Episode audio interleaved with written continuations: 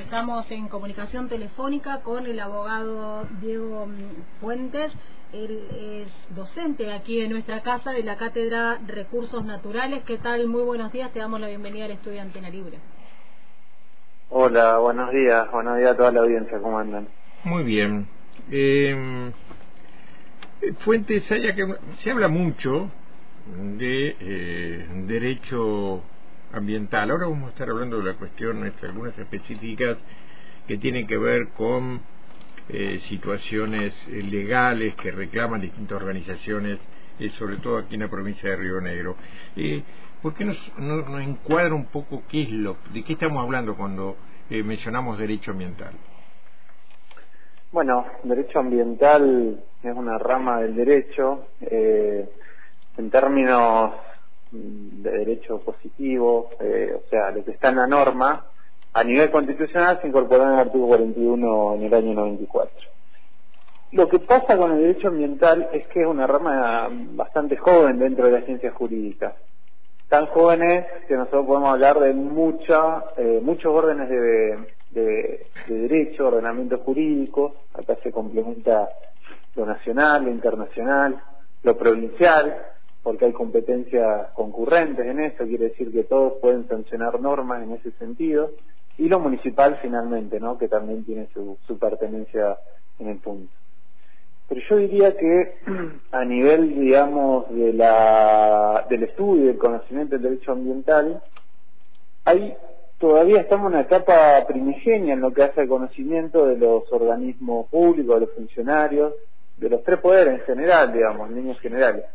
Tal es así que el propio Congreso de la Nación, hace unos años, sancionó una ley que se llama la Ley Yolanda, en virtud de una legisladora histórica que fue una de las primeras que comenzó a, difundir la cuestión ambiental en los 70, que establece la capacitación en perspectiva ambiental, digamos, un poco eh, como una similitud con la ley Micaela, ¿no? Digamos que habla de perspectiva de género, bueno, en perspectiva ambiental este, esa ley impone la capacitación obligatoria de todos los poderes, de todos los funcionarios, para eh, conocer el, derecho ambiental.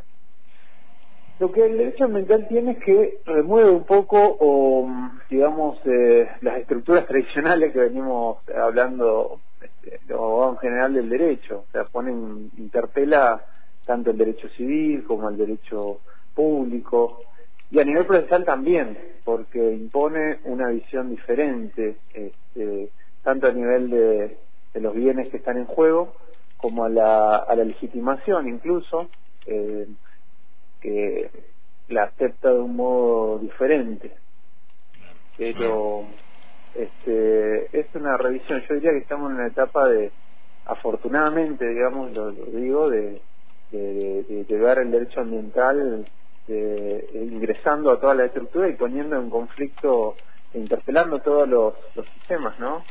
Mira, acá hay situaciones en la provincia, eh, reclamos de, agrupaciones ambientalistas, eh, de pueblos originarios, eh, de distintos sectores de la comunidad, que tienen que ver con este, decisiones del gobierno provincial que afectan indudablemente al medio ambiente, eh, consideran ilegal, ilegítima y demás varias de las cuestiones que se trataron, incluso en la legislatura, con la, con la derogación de la ley que ha permitido ahora la instalación, la construcción del oleoducto de Vaca Muerta hacia el Golfo de San Matías.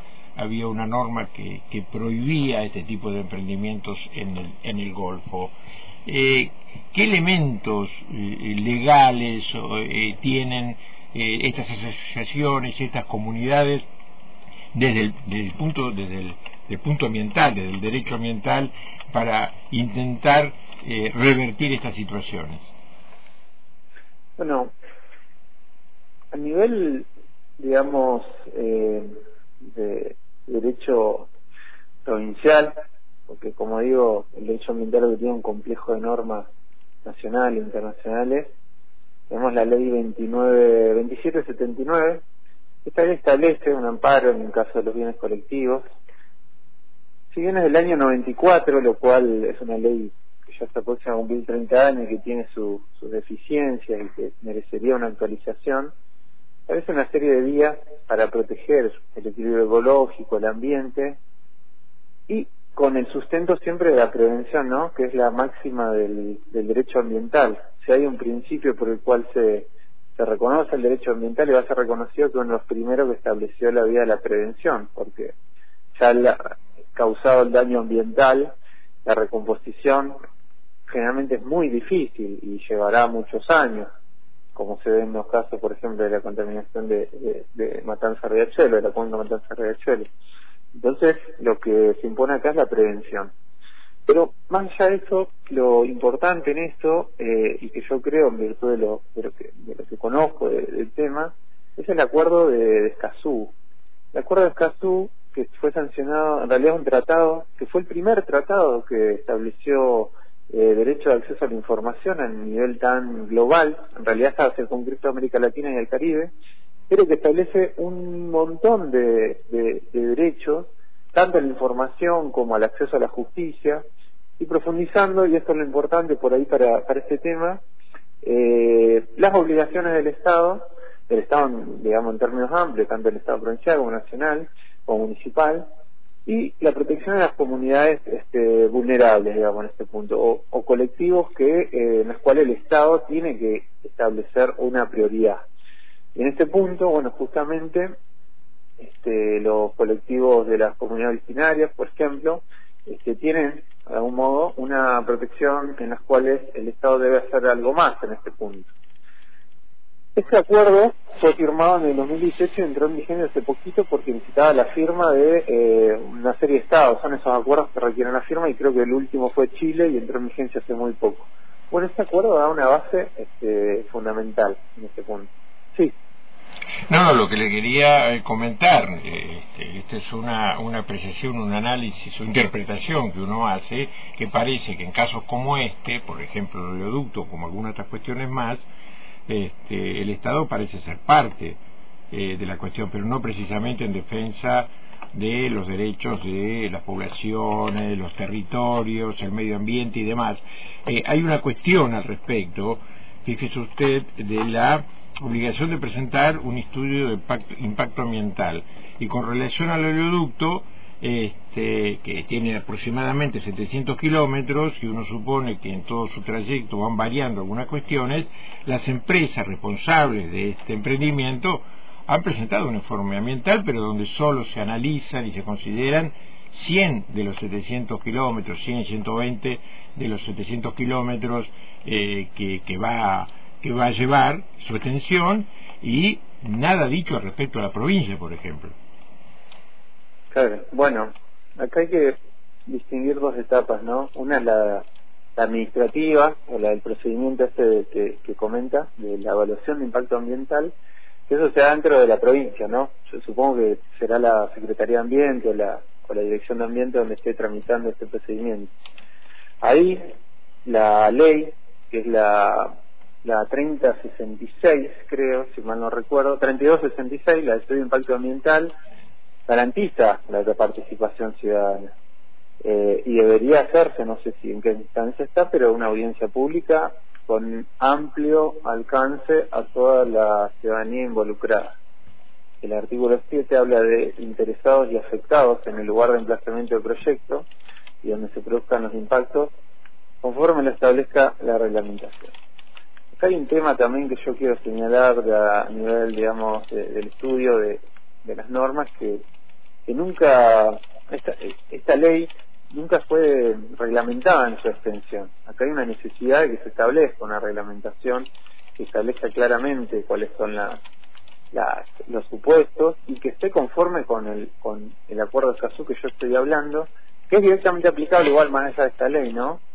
Eh, por los cuales se pueda se pueda introducir y develar y revelar digamos las las omisiones que haya cumplido el, el Estado. Afortunadamente creo que los, los mecanismos digamos del nivel de, de, la normativa eh, están a disposición de, de, los ciudadanos jurídicamente las legitimaciones son amplias eh, por las cuales se pueden establecer diferentes mecanismos procesales tanto para para dentro del procedimiento, como digo, suspender las eh, suspender las instancias si existiera alguna deficiencia, eh, se puede recurrir a la justicia sin haber agotado la vía administrativa en caso de que haya vicios graves, etcétera. Bien, está claro. Eh, Rita Bustos. Eh, ¿Qué tal, Diego? Buenos días. Em, estaba eh, pensando en que, bueno, nuestro, nuestra Constitución Nacional prevé que tenemos el derecho de gozar de un ambiente sano, eh, equilibrado y que, bueno, también no comprometa las generaciones futuras y que, bueno, nuestros nuestros gobiernos tienen eh, la responsabilidad de preservarlo. En el caso de mm, eh, que nosotros tengamos la impresión de que nuestros derechos van a ser vulnerados, eh, ¿tenemos legitimación, por ejemplo, para litigar en casos donde creamos que se va a vulnerar nuestro derecho a este ambiente llano? Bueno, la legitimación es amplia en esto. Legitimación en sentido procesal, digamos, para ir particularmente la ley esta 2779 de la provincia que comentaba, también tiene una visión bastante paternalista, digamos, porque las legitimaciones son en primer lugar a Fiscalía de Estado, al Ministerio Público, a los municipios, y la visión que, por lo que me comentan del caso, debiera ser más de, de la ciudadanía, ¿no? De los habitantes más todavía. Ahí se habilita que cualquier entidad particular que acción en nombre de un interés colectivo puede, puede activar.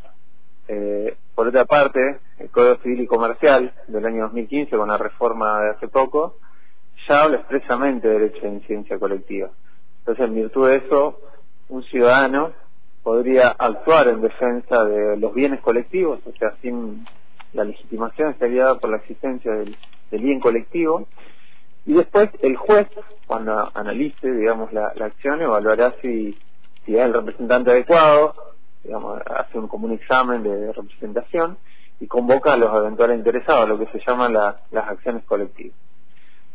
Más allá de eso, eh, la, quizás lo, lo mejor en este caso, digo lo mejor en términos de, fuerza política y de, este, de, extensión, es hacerlo a través de alguna organización ambiental o alguna ONG que pueda eh, accionar en nombre de, todos los convocados, porque le da otra fuerza, otro sentido de pertenencia en este punto. Bueno, muy bien. Eh, Fuente, le agradecemos su contacto con Antena Libre. No, por favor, gracias a ustedes y un saludo muy grande. Bien, hasta luego. Hablábamos con el abogado Diego Fuente, profesor de Derecho de los Recursos Naturales, aquí en nuestra Facultad de Derecho y Ciencias Sociales, sobre precisamente derecho ambiental, poniendo énfasis en las situaciones que se están eh, generando, produciendo en la provincia. Son varias, ¿eh? Nosotros pusimos como ejemplo la que últimamente ha generado rechazos este, unánimes de asociaciones ambientalistas, de pueblos originarios y demás, que tiene que ver con la anulación por parte de la legislatura de una ley que prohibía explotaciones de este tipo dentro del Golfo, del Golfo San Matías, y este, la autorización a la construcción de este oleoducto que va a ir desde allí, desde el Golfo San Matías, hasta Vaca Muerta.